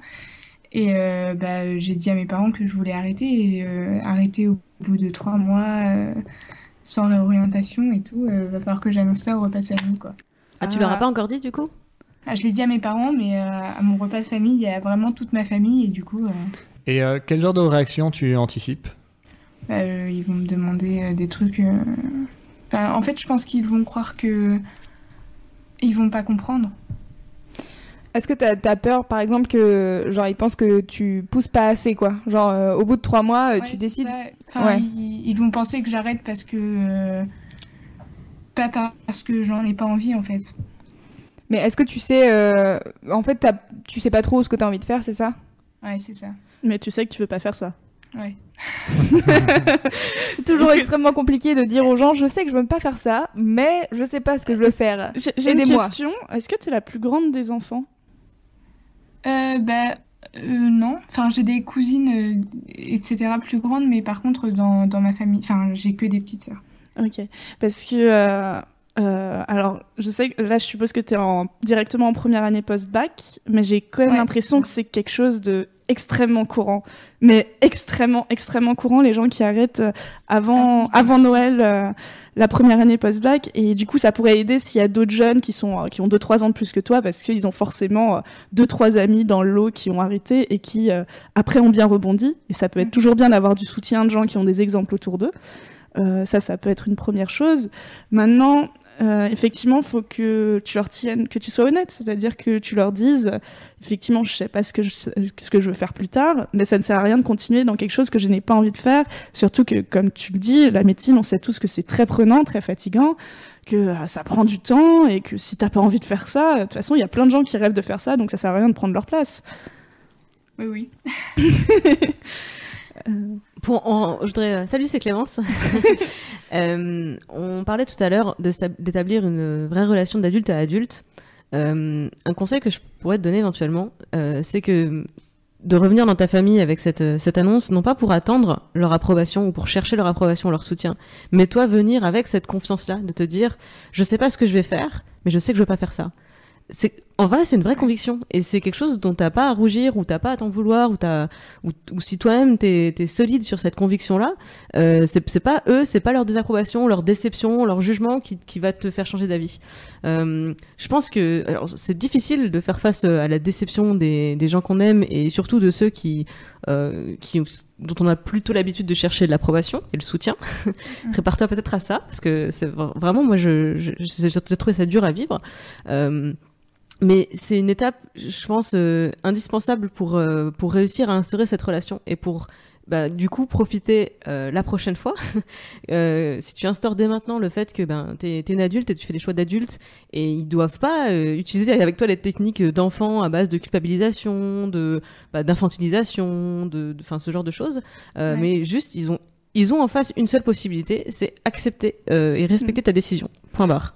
Oui, d'ailleurs, euh, dans l'annonce, euh, enfin, je sais pas comment tu comptes le faire, mais t'es pas forcé d'attendre un moment où tout le monde est réuni et faire attention, j'ai une annonce à faire, et tout le monde va se taire. Et euh, si tu fais ça, tout le monde va forcément réagir parce que si tu parles à toute une assemblée, bah les gens vont s'attendre à un message auquel ils vont devoir réagir en positif ou en négatif. Tandis que si tu dis ça très normalement au fil des conversations, genre ah bah au fait, euh, finalement j'ai abandonné les études et peut-être qu'il faudra le dire euh, dix fois dans la soirée à dix personnes différentes, et bah mais mine de rien, ça donne un petit côté plus humain, plus plus normal. Et, euh, et puis, euh, je suis sûre que tu auras des bonnes réactions dans le lot, hein, parce que, on- comme je te disais, il y, a- il y a énormément de gens qui arrêtent euh, en cours de première année, parce que bah, c'est l'année où tu te rends compte si ça te plaît ou pas, quoi, Oui. tout simplement. Je, je pense que les mots sont importants, c'est-à-dire qu'il y a une différence entre dire j'abandonne médecine et dire je me suis rendu compte que j'étais pas en train de m'épanouir dans cette formation.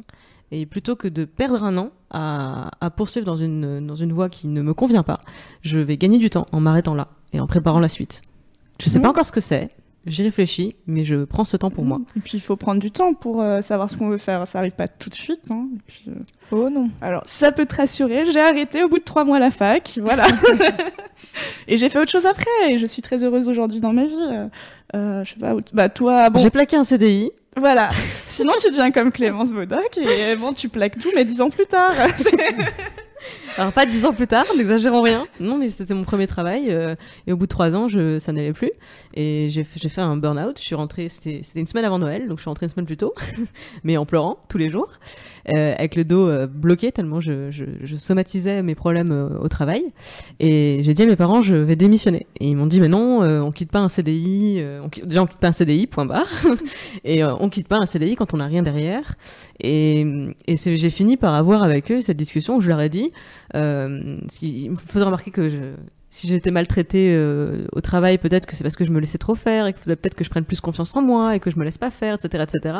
Je leur ai dit, vous avez raison, je me laisse faire par les autres, je me laisse marcher dessus, donc je vais commencer par vous. Ceci est ma décision. Je quitte ce travail et non, je n'ai rien derrière. Donc euh, voilà, merci de l'accepter ou c'est pas grave. Badass. Ben, c'était pas facile, Et- mais finalement, ça, enfin voilà, c'est ça, c'est la, en fait, j'avais pas d'autre choix. Donc euh, oui, je les ai déçus. euh, j'ai senti que je les ai déçus. J'ai senti qu'ils avaient peur pour moi aussi, euh, mais c'était, c'était une base en fait. C'était une, c'était une pierre angulaire de notre relation. Je, je, je pense que j'aurais, les choses n'auraient, n'auraient, n'auraient fait qu'empirer si j'étais restée dans cette voie-là. Et je sais pas si eux ils l'ont compris euh, à ce moment-là. J'espère que tes, que tes parents et ta famille euh, comprendront que t'as, t'avais, t'as vraiment rien à gagner et rester dans une formation qui ne te rend pas heureuse. Euh, et si c'est pas le cas, j'espère que toi au moins t'en as la conviction. Et raccroche-toi à ça. Ah oui, oui, moi je sais, enfin je- j'envisage ça très bien, enfin ça me dérange pas du tout d'arrêter, mais euh, Est-ce que tu sais ce que tu vas faire en janvier ou pour l'instant tu sais pas du tout? En fait le truc c'est que j'ai pas du tout de réorientation, euh, enfin je, je sais vraiment pas quoi faire euh, plus tard. Donc euh, Mhm. pour l'instant je sais pas encore. Bon, alors j'ai un petit conseil, si tu sais pas quoi faire, les services civiques, euh, c'est très simple à trouver. Je dis ça parce que j'en ai fait un. Fais mon cursus, cursus et tu seras heureuse. Et euh, non, mais ce qui est bien avec les services civiques, c'est que t'es pas forcé de faire dans ta filière ni dans celle dans laquelle tu veux euh, travailler plus tard. Tu peux faire du social, tu peux faire de la radio. Louise a fait de la radio. C'est ça. Moi, j'ai fait un service civique en radio. Voilà, moi j'en ai fait euh, dans une association euh, du même genre que les Restos du Cœur. Bon, voilà, ça peut exister partout. Et euh, moi j'avais absolument pas envie de faire du social, mais ça m'a permis de vraiment prendre du temps à penser à moi, mais en même temps j'étais occupée, j'avais quand même une petite activité et puis deux trois sous qui me tombaient sur le compte en banque à la fin du mois. Donc c'était cool. Est-ce que tu as d'autres questions? Euh, non, c'est tout pour moi. Ok, bah merci beaucoup. Merci, Merci beaucoup. Bonne soirée. À bientôt. Soirée. Salut. Ciao. Salut. Voilà. et du coup, je propose une petite transition sur le point alcool. Ah, parfait. J'adore ce point. Problème ou solution Problème ou solution Parce que j'avais mis dans mon petit conducteur à la base euh, faire disparaître les bouteilles d'alcool pour éviter le conflit alcoolisé. Je suis Et- contre. Et là, Clémence Bodoc a donné son avis. Et oui, parce que, euh, en fait, pour toi, l'alcool, c'est un aggravateur de, de tension et de débat. Euh, alors que pour moi, c'est plutôt euh, un catalyseur de solution. Hein, si tu élèves le taux d'alcoolémie de la table, globalement, les discussions ont de moins en moins de sens de toute façon. Et on va plus à la rigolade, et puis c'est celui qui parle le plus fort qui a raison, et puis voilà, on, passe très vite d'un sujet à l'autre, donc ça évite des, sujets sérieux. Euh, mais bien sûr, ça ne, ça ne règle aucun problème.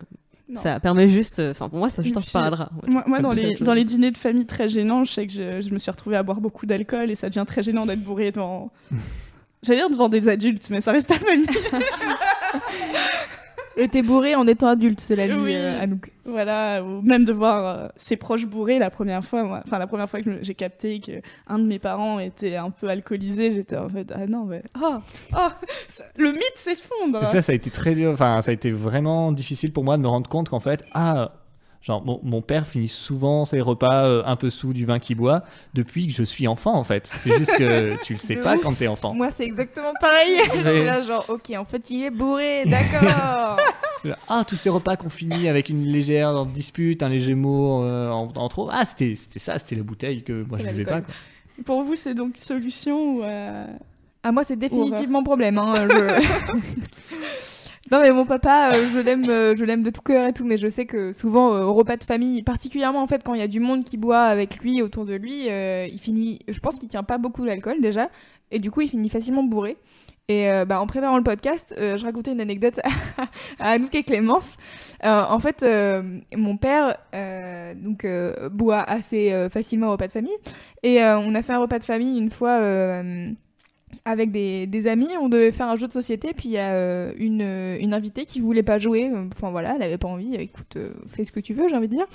Et euh, mon père a commencé à s'énerver parce que euh, parce qu'elle voulait pas jouer. J'étais là, vraiment papa, tu tu t'énerves là pour pour ça. Alors calme-toi. Et en fait, euh, le ton commençait à monter, il était vraiment en train de s'énerver quoi. J'étais là, mais papa, mais arrête quoi. Et à un moment donné, je crois que je l'appelais par son prénom. Et ça, c'est le clash. Ah, Et ne du jamais coup, appeler ses euh, parents par leur Et prénom. du hein. coup, je lui ai dit, en plus, il y avait, je crois qu'il y avait ma belle-mère autour de la table et tout. Je lui dis non, mais en fait, arrête de parler comme ça aux gens, t'es désagréable. Et, euh, et en fait, là, c'est l'alcool qui, qui te fait parler parce que t'es pas comme ça d'habitude, quoi. Donc, euh, arrête-toi, va te calmer et reviens quand t'es quand t'es descendu. Quand on parle d'un jeu de société, c'est pas un drame, quoi. Il l'a hyper mal pris et pour le coup, euh, c'est fait vraiment genre euh, le comportement. J'avais l'impression d'être l'adulte et lui l'enfant, c'est qui va bouder dans son coin et qui se met sur le canapé, genre c'est ma fille qui me dit ça. Ah bah super. Non mais c'est qui qui t'a élevé? Ah bah bravo. Ah bah. Ouais, je suis là. Bah, en vrai, juste, euh, t'aurais été un ami à moi ou. Enfin, c'est pareil en fait. Là, t'as- joué le con, alors du coup, je te Je dis, bah, t'es un con. Mais En fait, pour moi, le- la dimension solution, ça dépend euh, si, tu, si tu sais comment les gens autour de la table réagissent à l'alcool. Oui. Donc moi je sais que chez nous, euh, euh, donc euh, on va avoir des débats qui vont s'échauffer, etc. Et que plus les gens boivent et plus ils vont avoir du mal à parler et à, faire des erreurs de prononciation, etc. euh, prendre un mot pour un autre et ça va faire rire les autres. Et du coup, je sais que euh, on va atteindre, voilà, si on atteint un certain taux d'alcoolémie collective, encore une fois, ça va beaucoup plus rire que, que se prendre la tête. On va pas, on va pas au conflit en fait. Et oui, oui, on va se, celui qui va dire un truc, il, va dire un truc horrible, machin, etc. Il va, les autres vont rigoler, il va se Et en fait, parce que les autres vont rigoler en mode genre, ah, on fait pas la gueule, euh, il va, il va, il va arrêter de faire la gueule, ou bien, il, ou bien il va aller faire la sieste ailleurs. Mais en tout cas, le problème sera, le problème euh, immédiat sera réglé en fait. Bon, tu dis ça, mais euh, t'as quand même écrit 5 carnets de so- sobriété où tu racontes euh, comment tu as arrêté du coup. l'alcool. euh, donc tu n'es pas non plus. euh, Euh, j'ai pas, j'ai pas complètement arrêté de boire, mais effectivement, j'ai au moins arrêté de considérer que c'était euh, le la solution, euh, la solution à tout. Oui, j'ai arrêté d'utiliser l'alcool comme des sparadraps en permanence Ouais. en fait. Louise, pendant que tu racontais ton anecdote, ça m'a rappelé une autre anecdote que tu nous as racontée en préparant euh, le podcast sur les enfants, comment réagir quand il y a quelqu'un, Ah oui. quand quelqu'un ramène ses gosses et lui dit Oh non, joue pas à la poupée, c'est pour les filles, toi t'es un petit Voilà. garçon. Ça, ça m'est arrivé dans ma belle famille justement où t'es genre t'es à Noël, il y a tous les cadeaux qui sont déballés, il y a euh, quatre enfants et il y a un petit garçon qui commence à jouer genre j'en sais rien avec une poupée quoi. Et il y a quelqu'un qui dit genre bah non, je joue pas avec ça. euh, tu vois bien, toi t'as tes tractopelles, prends tes tractopelles, euh, c'est pour les garçons. Toi t'es là, ok. Donc alors on n'en est pas euh, au même stade de féminisme, je me rends bien compte. Euh, que faire? Est-ce que je me ronge les joues? Et donc Fab avait une superbe solution qui était euh, parle à l'enfant directement en lui disant T'inquiète, moi j'ai joué au G.I. Joe, euh, je me porte très bien, donc euh, prends la poupée si t'as envie, quoi. mais ça peut créer de bons conflits avec les parents aussi. En fait, c'est toujours, c'est comme tout, mais en même temps, le pauvre enfant, il a pas besoin de recevoir ça dans la. Mais t'es pas obligé d'anticiper le, d'anticiper la réaction des parents. C'est-à-dire que moi je suis d'accord euh, euh, sur avec cette technique en fait de se dire, alors j'irai pas faire la morale à la mère ou, ou au père en fait. J'irai Non. pas aller, aller clasher Non. le, le Rien- parent en rien mode genre qu'est-ce que tu racontes, qu'est-ce que tu racontes à ce gamin. en plus, quand euh, t'es parent, tu te fais déjà suffisamment juger par la terre Ouais, entière. ça. Ça, je pense que c'est inutile et, je- et à, à moins que à moins que tu saches que euh, la, la personne euh, en fait si, si le parent a un souhait de la manif pour tous peut-être que je vais aller la clasher en mode genre vraiment t'es en train de niquer le, le, le développement de ton enfant arrête de faire ça mais en vrai si c'est si c'est pas le cas si c'est pas affiché comme comme une idéologie assumée j'irai plutôt effectivement plutôt parler à l'enfant euh, pour pour essayer de lui mettre autre chose dans la tête euh, au moins le choix en fait de dire euh, bah non t'inquiète pas euh, les poupées c'est pas pour les filles t'as- si t'as envie de jouer avec les poupées tu peux jouer avec les poupées euh, et, et s'il me demande mais pourquoi maman elle m'a dit ça? Ben peut-être expliquer pourquoi. Je pense que euh, sa mère et d'autres personnes vont lui dire que euh, c'est pour les filles mais voilà faire de l'explication. Et si le, le parent vient me voir en disant euh, qu'est-ce que tu qu'est-ce que tu fais? Arrête. À ce moment-là je peux engager la conversation avec en disant ben toi qu'est-ce que tu fais? Pourquoi tu pourquoi tu lui dis ça? On revient à la technique du Pourquoi. Pourquoi Mm. tu dis ça à ton enfant? Alors, si je peux émettre juste euh, un, un petit, euh, je ne sais plus comment on dit ça, Un bémol. un petit bémol, c'est que là on parle de cas très précis, mais euh, dans, enfin des, des cas assez gros et visibles. Mais prenons le cas où euh, il y a juste un parent qui dit tout le temps à sa petite fille, oh qu'est-ce que t'es mignonne, qu'est-ce que t'es mignonne, ce qui reste positif, mais qui est mignonne, donc rapporté à son physique, et à côté à son fils, oh mais t'es bien fort, toi, t'es un petit garçon fort, ce qui reste positif parce que c'est bien d'être fort et c'est bien d'être mignon et c'est bien d'être fort. Mais c'est quand même super genré. Comment on fait pour. euh, Est-ce qu'on va voir le- la gamine en disant T'es aussi très forte Alors, j'ai un truc sur. euh, j'ai assez découvert. Enfin, j'ai ouais, découvert ça. euh, ça marche pas mal, mais c'est assez précis aussi. Euh, si on sait à quel discours on va devoir faire face quand on, on va aller au repas de famille, pour se préparer à en parler, c'est bien de connaître les mots-clés qui font que plus personne nous écoute. Et typiquement, par exemple, pour ce sujet du genre, si jamais tu dis le mot genre ou théorie du genre, tu sais que c'est des mots clés qui, dans les conversations, que par exemple euh, la personne qui est pas d'accord avec ça, euh, quand elle se renseigne sur le sujet, elle voit ce mot, elle sait que c'est le mot méchant, et elle sait, elle tout de suite elle réagit à ce mot. Donc, si vous voulez avoir une conversation sur un sujet euh, auquel vous croyez, c'est très bien d'aller voir genre les forums ou les, les commentaires pour voir sur quel mot ça fait réagir, sur, à partir de quel mot quelqu'un dit Oh, c'est encore la théorie du genre, ou c'est encore ça, Le féminisme. le féminisme. Oui, c'est ça. C'est ce que je disais hors antenne, que je dis plus le mot végétarien quand je suis en société. Par exemple, ça, ça peut être et chercher les mots pour lesquels les gens réagissent parce que c'est des mots clés qui font que euh, ils ont tout de suite une pensée à y associer et apporter, avoir des arguments avec un vocabulaire très précis qu'ils n'ont pas l'habitude d'entendre. Parce mais que du coup, du ne plus utiliser ces mots-clés avec eux. Bah, du coup, de pas utiliser les mots clés parce que de toute façon, on va pas aller chercher. Enfin, c'est des gens qui sont déjà convaincus. Donc, s'ils entendent ces mots clés, ils vont se dire ah ça y est, c'est la doctrine que je connais, il faut que je m'en méfie. Donc, si par exemple on veut parler, bah, typiquement du genre, parler, dire ah mais euh, dire c'est mignonne et dire c'est fort, euh, c'est sexiste. c'est euh, sexiste. C'est très genré. Ah, sexiste. sexiste et genré, euh, là la personne elle va dire ah ça y est euh, théorie du genre, euh, elle va réagir, elle va savoir que tu essayes de lui dire, elle va reconnaître l'endoctrinement. Et dans ce cas-là, tu dirais quoi? Alors ça justement c'est quelque chose qu'il faut un peu préparer, c'est pour ça que je dis genre euh, c'est très bien d'aller voir euh, quels sont les mots clés pour ce genre euh, d'idées. Euh, alors j'avais un, un exemple, bah d'ailleurs si ty- typiquement moi c'était théorie du genre, je parlais avec je crois mon grand-père et tant que j'ai pas dit le mot genre, il était il écoutait vraiment ce que je disais et ça l'intéressait. C'est à partir du moment où le mot genre est entré en jeu que là c'est devenu plus un sujet sur ah la théorie du genre ah j'ai vu euh, les trucs de manif pour tous euh, c'est vrai que bon bah voilà euh. et là je l'ai perdu parce que tout simplement il m'écoutait tant que c'était des idées qu'il connaissait pas donc par exemple pour le végétarisme ça peut vouloir être enfin ça peut par exemple être parler des techniques d'abattoir parler de oh là là la viande rouge et le cancer en ce moment c'est lié sans jamais dire le mot végétalien ou végétarisme qui eux par contre déclenchent des réactions Ouais, mais si ta famille sait que t'es végétarien Ouais, ou c'est grillé. Oui, Ouais. oui, c'est des choses que tu peux cacher à des gens que tu croises comme ça. C'est pas Ouais. non plus. Non, bah voilà, mais c'est en fait c'est vraiment c'est euh, parler de ces sujets-là quand le sujet a pas encore été déclenché, Ouais, mais que euh, tu veux pas non plus que ça déclenche un clash. Donc c'est typiquement c'est très pratique pour ce genre de Ça situation. demande beaucoup de stratégie. C'est presque comme une partie d'échec en fait, où tu sais que Ça si tu être pas comme il faut, tu, tu vas perdre euh, Ah en ouais, trois coups quoi. Il y a beaucoup de manipulation dans la vie. Mais, elle peut que- être très positive. moi je passe énormément de temps à lire les commentaires. C'est la chose que je fais le plus dans ma vie, je crois. Lire les commentaires, euh, lire les les, les, les faux- les trucs Twitter, les, discussions est-ce que tu as déjà vu un commentaire d'une personne qui disait Ah, maintenant que j'ai lu ton commentaire, j'ai changé d'avis Euh, oui. Alors, euh, ça arrive, je tiens à préciser, ça arrive quand la personne, quand c'est vraiment une guerre d'ego pour savoir qui a raison. Il y a des gens sur Internet qui veulent l'argument parfait, et si l'argument est parfait, ils sont là. J'ai raison que si j'avoue que j'avais tort. C'est trop loin. non, il y, a des- il y a des gens pour qui, bon, ça c'est complètement autre chose, mais il y a des gens pour qui euh, avoir raison, c'est accepter d'avoir tort parfois. Et ces gens-là, tu Ah. peux leur faire dire ça. Les gens un peu nobles. Alors c'est c'est intéressant ce que tu racontes parce que hum, en vrai pour euh, pour connaître les arguments des autres, il faut déjà avoir conscience que tout ce monde-là existe. Et la première euh, rupture familiale que moi j'ai connue, euh, je l'ai pas euh, exprimée, mais c'est le jour où je me suis rendu compte, où je, je- encore une fois, je revenais en famille en pensant que bah, ces gens pensent comme moi, forcément, puisque c'est eux qui m'ont élevé, on a grandi ensemble, etc. Donc évidemment qu'on partage les mêmes valeurs, ça, ça n'a pas changé. et, je pense que fondamentalement, ça n'a toujours pas changé. Je pense qu'on partage toujours les mêmes valeurs.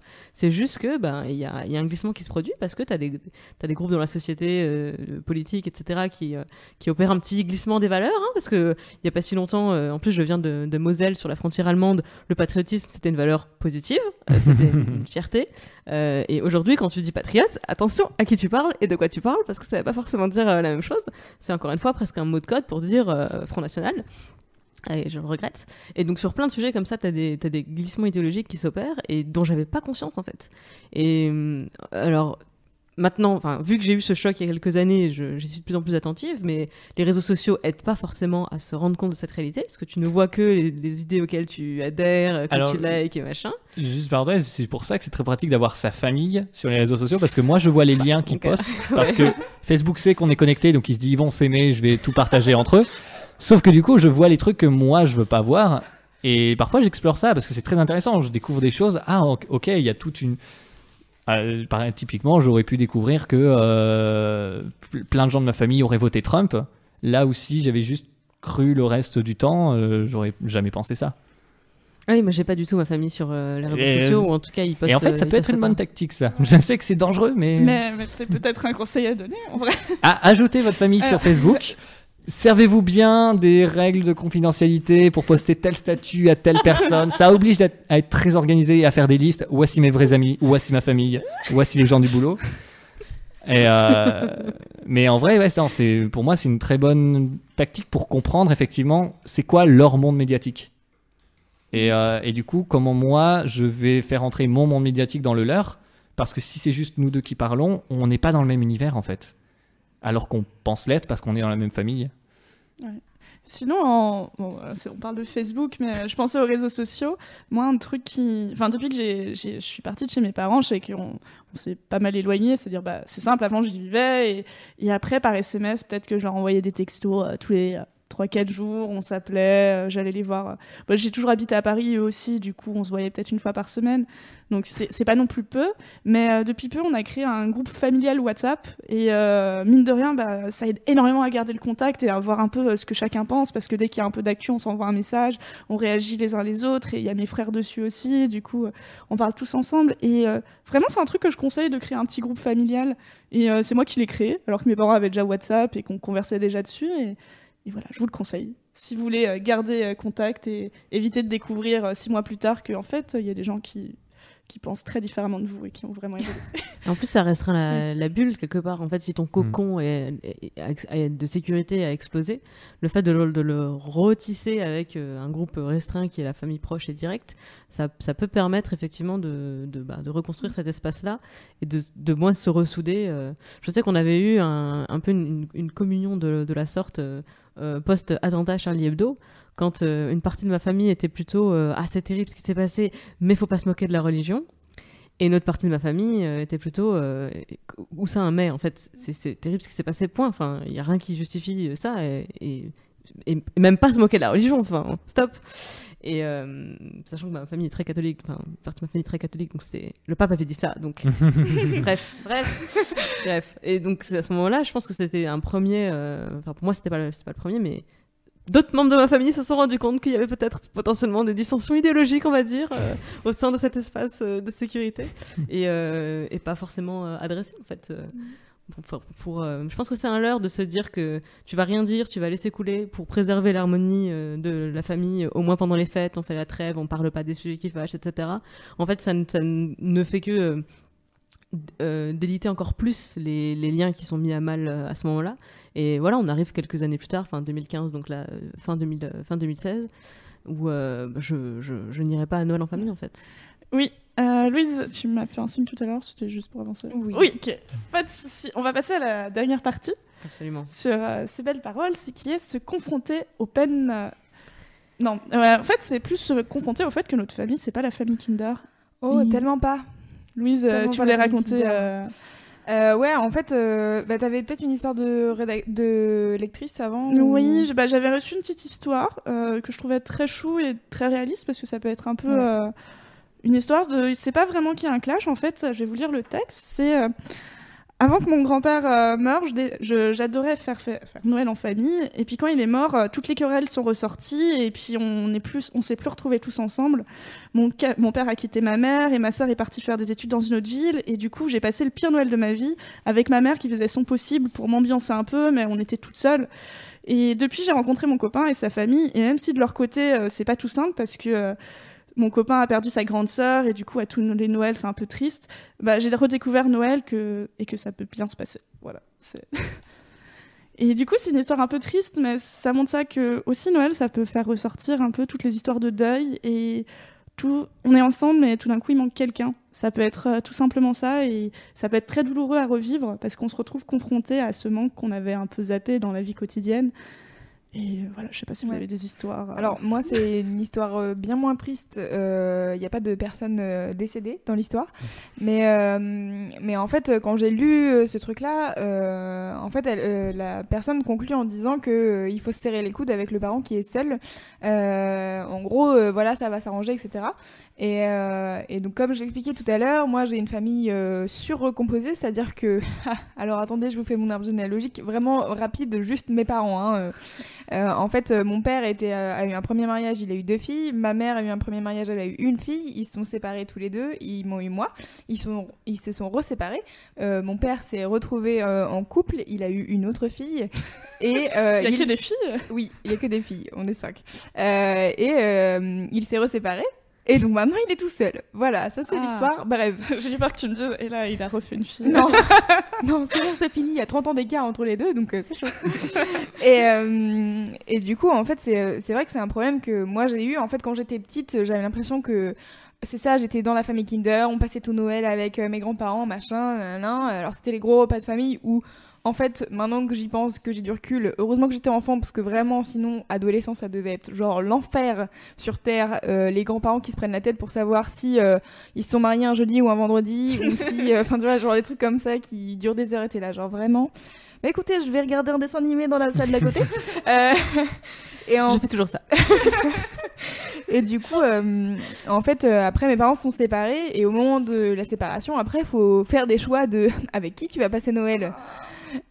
Euh, la que C'est un misère. bon thème. Ouais, c'est, euh, le divorce. Enfin, ouais. Gérer Noël après un divorce, parce que c'est pas forcément le clash, mais oui, il y a clairement un côté. Lequel tu préfères? C'est ça, tu choisis qui? Donc déjà tu choisis qui pour vivre parce que j'étais assez grande pour décider. Et, euh, et donc j'ai choisi ma maman parce que c'était mon père qui était parti, donc Balek. et puis au bout d'un an, en fait, elle s'était remise avec quelqu'un avec qui je ne m'entends pas et je ne m'entends, enfin je m'entendais pas et je m'entends toujours pas. Et, euh, et du coup, bah en fait au bout d'un an, j'ai dit bah en fait maman, est-ce que ça te dérange que j'aille vivre chez papa? Euh, Elle m'a fait mais non, maintenant j'ai un copain. J'étais là ok, donc tu t'en Balek, donc très bien, je me casse. En fait, j'ai fait des allers-retours comme ça et, euh, en fait, euh, maintenant, je me rends compte que quand j'étais ado, euh, à chaque Noël, je demandais à mes grandes sœurs de venir. En fait, elles, elles fêtaient tout le temps, enfin, je sais pas, c'était un rituel dans leur famille. Pareil, elles fêtaient tout le temps le 24 au soir avec leur mère. Bah, sauf que, en fait, moi, je voulais voir mes grandes sœurs, quoi. C'était genre, vraiment, par contre, avec mes grandes sœurs, je suis hyper fusionnelle, etc. Donc, c'était un peu problématique pour moi à chaque fois. Et je leur ai fait plusieurs crises. Et je pense qu'elles ont compris, en fait, à partir du moment où j'ai eu euh, 20 ans, 21 ans, et je suis là, genre vraiment, euh, ça fait 5 ans qu'on n'a pas fait euh, Noël ensemble, il n'y a pas un moment où ça vous pose problème, et où genre vous avez des enfants que je vois jamais, et ça me fait chier. Et du coup, elles ont fait, ah oui, c'est vrai que euh, c'est une possibilité qu'on dise à, notre- mère, on va passer Noël avec papa. Éventuellement, c'est possible. Et, euh, et du coup, euh, maintenant, c'est un truc que j'essaye de pas répéter avec ma petite sœur qui a 8 ans. Et euh, où à chaque fois, je me demande, euh, elle fait quoi à Noël? Où est-ce qu'elle est? Euh, Si elle est avec sa mère, je sais que elle est en famille. Pareil, c'est un peu la famille Kinder. Ils vivent dans les, ils vivent dans les Pyrénées et, c'est super. Et ils mangent du chocolat chaud. Ils mangent, ils boivent du chocolat chaud. Bref. Et, et du coup, là par exemple, Noël dernier, je savais que ma petite sœur était chez mon papa. On a fêté Noël avec mes grandes sœurs, donc c'était genre waouh, on est tout ensemble, c'est génial. Et donc cette année, je me suis dit merde, mon père va être tout seul parce que logiquement, on fait un Noël sur deux. Euh, sauf qu'en fait, euh, magique, euh, ma petite sœur est là. Et euh, une de mes grandes sœurs s'est pris la tête avec sa mère. Donc du coup, on va faire Noël ensemble. Mais c'est toujours compliqué. Et je suis là, genre, bon alors, qui a ses enfants? Enfin, à quel moment tu peux... Enfin, c'est toujours un casse-tête, quoi, de se dire comment on fait Noël, etc. Et, euh, et donc, enfin voilà, c'est pour ça quand tu quand tu parlais de la famille Kinder, moi j'étais là genre vraiment, j'en suis tellement loin, genre c'est tellement compliqué à chaque fois. Et, euh, Et, aujourd'hui, est-ce que tu arrives à le vivre bien surtout? Je le- en fait- comment t'en es arrivé là surtout Euh, alors le vivre bien, oui. En fait, euh, quand je quand je me dis genre ah je vais devoir passer Noël euh, toute seule avec papa. En fait, j'ai déjà fait plusieurs fois de passer Noël toute seule avec mon père. En vrai, Noël à deux, c'est vraiment pas la grosse ambiance quoi. Hein Euh, on va pas se mentir. Et, et du coup, c'est vrai que quand t'as connu des, des Noëls où t'es euh, 15, 20, euh, où c'est trop bien parce que tu revois des gens que t'as pas vus depuis longtemps, etc. même si tu t'entends pas sur tous les points, il y a quand même des bons aspects à revoir les gens. Et, euh, et du coup, euh, la première fois que j'ai fait un Noël avec mon père tout seul, j'étais là genre, ok, c'est un peu bizarre quand même. Mais euh, bah en fait, on va s'habituer quoi. Et, euh, et maintenant que j'ai une petite sœur, c'est, je, pense vraiment que c'est le fait qu'il y ait ma petite sœur euh, qui m'aide aussi à relativiser, à me dire, euh, bah j'ai pas envie qu'elle passe par la même phase que moi, donc du coup je vais faire des efforts pour que elle, elle soit euh, elle ait pas ce genre de réflexion à se dire genre bon bah faut que je passe Noël avec qui et euh, comment ça s'organise et voilà c'est un peu compliqué En fait, quoi. t'as jamais vraiment eu de, de famille Kinder, entre guillemets. C'était t'es vraiment né dans des familles recomposées, euh, c'est ce que tu dis depuis le début. Donc quelque part, t'as pas la pression de départ. bah de- en fait de- vraiment euh, d'un souvenir, d'un souvenir. euh, tu sais Si. ce que je veux dire, un papier de En papier fait, glacé. vraiment, le, le souvenir de genre de Noël chez mes grands-parents et tout, c'était mes grands-parents paternels. Et euh, en fait, j'ai pas de souvenir de Noël chez mes grands-parents maternels, par exemple. Mais donc, euh, puis en plus, pareil, ma mère, elle est dans une famille recomposée où il y a eu divorce et tout. Enfin bref, c'est sur plusieurs générations, ça se passe très bien. Et, euh, et en fait, euh, vraiment, chez mon père, euh, il y a les trois enfants. et du coup, c'était vraiment grosse réunion de famille. Donc ça, c'était pour moi, c'était la famille Kinder, quoi. Après, même si euh, il y a des séparations et des trucs comme ça, euh, moi, j'avais mes parents qui étaient là, j'avais mes grands-parents, j'avais mes cousins, mes cousines, et euh, il y avait euh, le, le 24 au soir, et le lendemain matin, on se réveillait, on déballait les cadeaux tous ensemble, etc. Quoi. Donc il y a eu ce truc-là, et après, il y a eu genre, mes parents sont séparés, et du coup, comment je gère euh, En fait, moi, ce que je veux dire, c'est qu'on n'a pas la responsabilité de, Non. du Noël Kinder. En vrai, c'est c'est un truc que j'ai commencé à ressentir quand justement je, je- j'avais l'impression que les que les Noëls de mon enfance euh, avec la neige qui tombe le 24 au soir euh, ne n'existaient plus. Je trouvais plus la, la, magie de, de ces Noëls là. évidemment, j'ai commencé par chercher euh, qu'est-ce qui qui fait que ça ne que ça ne marche plus, qu'il n'y a plus cette magie là. Et c'est à, à moi que je mettais beaucoup de pression par rapport à ça. Et hum, ben ouais, en fait, je me sentais coupable de me dire euh, la- l'année où je suis pas, euh, la première année où je suis pas allée chez mes parents pour euh, pour Noël, je me suis sentie extrêmement coupable de de casser l'harmonie de cette réunion de famille. Et cette année, je peux pas m'empêcher de me sentir aussi coupable, de me dire euh, en vrai. Euh, c'est ma faute si la famille est pas au complet parce que je suis la pièce manquante et je refuse de je refuse de venir. Oh pour un caprice évidemment hein, parce que qu'est-ce qui peut justifier en fait de de ne pas prendre part à cette à cette cérémonie là et en y réfléchissant du coup je, je désamorce le truc euh, pour moi-même en me disant je suis je suis pas responsable en fait de de l'harmonie de, Noël Euh, au bout d'un moment euh, euh, oui je pense qu'il y a des choses que j'aurais que j'aurais pu faire que j'aurais dû faire pour, pour, pour préserver des relations familiales qui aujourd'hui sont, sont vraiment mises à mal. Mais en vrai, je suis pas la seule à, avoir une, avoir eu un rôle à jouer là-dedans. Et hum, je suis pas la seule à détenir la, la solution à, ces, à ces conflits.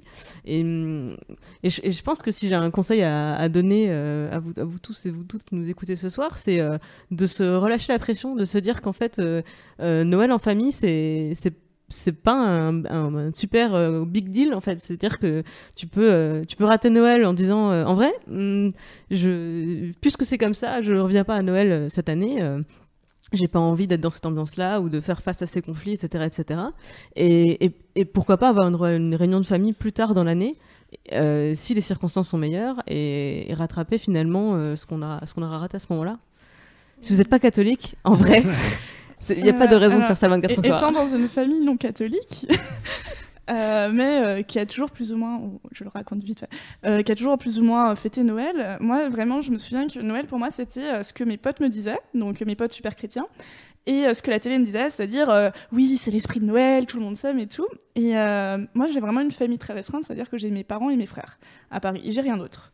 Et à chaque fois que j'ai eu Noël, j'ai eu ce que j'appellerais la mélancolie de Noël, c'est-à-dire que ça se passait, ça se passait bien, ça se passe toujours bien, mais il n'y a rien de plus. Et moi, mes parents et mes frères, je les vois régulièrement, je les vois toutes les semaines, et j'ai juste l'impression c'est un dîner que je prévois à l'avance comme euh, si ça allait être le meilleur dîner de l'année, et en fait, je suis toujours un peu déçue parce que c'est un dîner bof.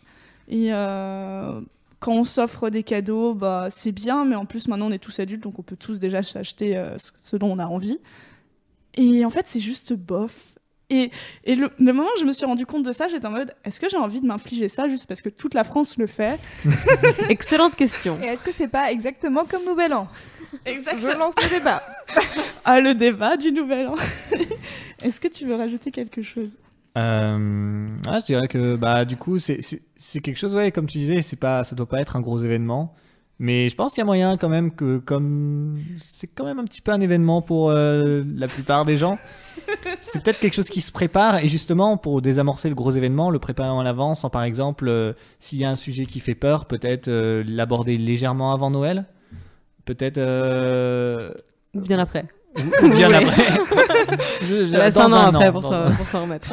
et, euh, et peut-être ouais, éviter, euh, si on sait que euh, en cas de conversation, il risque d'y avoir des, des clashs, euh, partir du fait qu'on va pas chercher à convaincre, parce que c'est pas possible de convaincre quelqu'un dans une conversation euh, comme ça.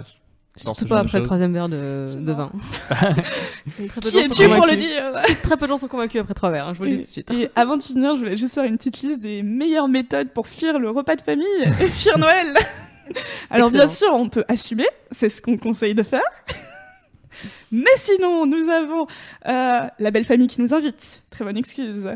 Euh, L'excuse de devoir travailler. Tu l'as déjà utilisée. Écoute, comme par hasard, oh l'employeur n'a pas voulu que je pose mes vacances, ce qui est très plausible vu que les premières années de travail, eh ben, en général on n'a pas le droit de poser les vacances. Quand on est étudiant, ça peut être oh bah j'ai les partiels qui arrivent juste après les vacances. C'est vraiment trop compliqué si euh, je retourne chez les parents. J'ai aussi, j'en ai une que moi j'ai utilisée, c'est euh, j'ai préféré poser mes vacances à Noël. Comme ça, euh, il y avait personne. C'est plus, c'était plus rigolo pour moi de bosser à cette époque. Et du coup, je prendrai mes vacances euh, à un autre moment. Et comme ça, ça permet de voir la famille dans un cadre qui est pas les fêtes de Noël. Ah, c'est tactique. Euh, L'excuse euh, de faire son petit Erasmus à l'étranger, de pas rentrer. Parce que c'est le moment où les billets d'avion sont le plus chers. Eh, J'ai oublié de prendre les billets de train, maintenant ils sont hors de prix. Ou se casser à- en vacances parce que oh bah il y a tel ami qui nous a invités, il va il va visiter sa famille en Savoie et bah, j'ai jamais fait de ski. Est-ce que vous en avez d'autres des excuses euh, bien bidons Euh, mais moi, j'ai jamais essayé de, de louper Noël. Non mais j'ai pas essayé non plus. Hein. Euh, donc, j'en ai pas là qui me viennent tout de suite. Après, euh, je sais pas. En fait, je réfléchis rapport à ma mère et mon beau-père, comme je, je, je ne supporte pas trop mon beau-père. Mais en vrai, euh, juste je lui ai dit une fois quand j'étais en sixième, et puis depuis, on en a pas trop reparlé. Donc, euh, donc voilà. Donc, c'est l'argent. Le mieux c'est d'assumer. Hein. Oui, c'est voilà. Et J'ai aussi la grève des trains, voilà, comme vous voulez. Oui mais alors ça c'est Et tactique. une année ils l'ont fait, hein. Une mais année ils le fait font. le, le il y a 23. souvent des grèves ou la neige. La, ah, oui, Ah ils la neige qui gêne les voies. Est-ce qu'on en parle. Le covoiturage qui nous a plantés. Mais euh, venez donc nous venez donc nous raconter tout ça. Toi qui écoutais ce podcast jusqu'à maintenant et qui donc entend ce message que je suis en train de, de dire dans le micro, euh, viens donc réagir dans les commentaires sur le forum et, euh, et, et réagir à ce sujet en fait de, des fêtes de famille, des fêtes de fin d'année, de du décalage entre euh, ce que tu es et comment tu es perçu dans ta famille, euh, de l'ambiance, des conflits, de, de tout ça. Viens donc euh, partager ton Mm. petit témoignage et qu'on en qu'on en discute sur Voilà. Mademoiselle. Et sur ces belles paroles, Clin on va se d'œil. quitter. Euh, Louise, quel est le programme des podcasts à venir? Alors, demain, on fait une émission qui va parler de vagin et de vulve. Ouh. Enfin Excellent. Enfin. Euh, donc c'est à 21h demain, euh, toujours euh, avec euh, Navi et Sophie-Marie euh, Laroui. Donc mardi 6 décembre Mardi à 6 21h. décembre, tout Ouais. à fait. Euh, je, je tiens à dire qu'il y a une vulve qui a été taguée sur mon immeuble et c'est la première fois que je vois ça. Voilà. C'est vrai Et il y avait marqué rare. à côté Ceci est une chatte. Excellent. J'aime beaucoup cette remarque. Euh, Qu'est-ce qu'il y a d'autre euh, sinon? Eh bien écoutez, euh, je crois que c'est tout puisque on ah oui, euh, je rappelle Oui, qu'on a annulé le podcast Westworld suite à euh, la fin de la saison qui n'a pas plu à la majorité des personnes animant le podcast, ce qui est un peu compliqué pour animer un podcast. On préfère ne pas euh, dire de, du mal de la série euh, pendant une heure, ça ne sert à rien. Nous sommes des personnes aimantes et donc euh, quand nous n'aimons pas les choses, on va éviter d'en parler pendant trois heures sur Internet, ça ne sert à rien. Faites-vous votre propre avis, voilà. Exactement. Allez voir euh, le dernier épisode de Westworld et dites-nous ce que vous en pensez. Écoutez. Euh, et puis il y a d'autres podcasts que j'annoncerai peut-être euh, demain. euh, on ne sait pas, ce n'est pas encore confirmé. Euh, voilà. Moi, on se retrouve en janvier, parce que là, je vais partir en vacances, bien mérité. Et- et Est-ce voilà. que tu pars avec ton bonnet de Noël? Non, parce que c'est celui de Lise Famela qui en ce moment fait les Twitch de Noël. Les streams de Noël, Les absolument. streams, euh, lundi le- et mercredi. Ouais, le lundi. mercredi. À mercredi- 18h. Ouais, alors le lundi c'est Lise et le mercredi c'est Chloé. Exactement, de voilà. 18 à 20. Ou 18 à 19h30. Aujourd'hui, c'était 19h30. Mais rendez-vous à 18h les lundis et mercredis de décembre pour suivre les streams de Noël. On vous fait gagner des jeux, de- des jeux vidéo en plus, donc euh, c'est plutôt cool. Voilà. Voilà. Écoutez, on se on conclut ce podcast sur une pause musicale et bien sûr, j'ai encore oublié Mais c'est génial. personne. Écoutez, c'est écrit dessus de toute manière. Il y a écrit session acoustique et normalement il y a le nom. Hein, voilà. Je, de toute manière, je mettrai tous les liens euh, dans le podcast puisque demain ce podcast sera en replay sur Mademoiselle. N'est-ce pas formidable? La Je sais. technologie. Vive Je Internet. C'est dingue. Internet, c'est parfait. Bonne soirée à tous et merci de, de nous avoir suivis pendant, euh, pendant cette heure et demie. Ciao. Ciao. Salut. Au revoir.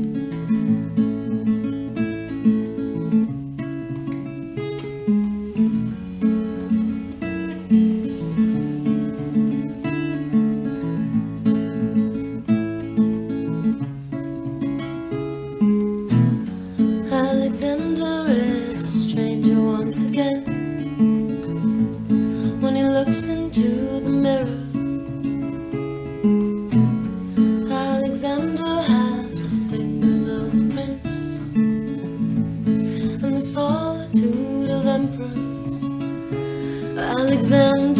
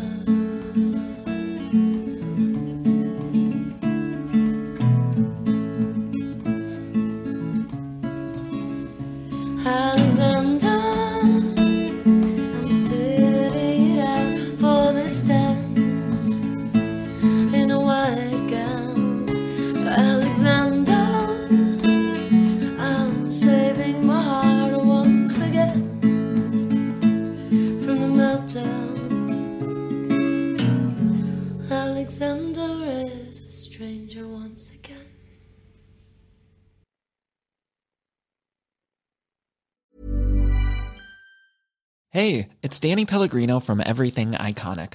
Ready to upgrade your style game without blowing your budget? Check out Quince. They've got all the good stuff shirts and polos, activewear, and fine leather goods, all at 50 to 80% less than other high end brands. And the best part? They're all about safe, ethical, and responsible manufacturing. Get that luxury vibe without the luxury price tag. Hit up quince.com slash upgrade for free shipping and 365 day returns on your next order. That's quince.com slash upgrade.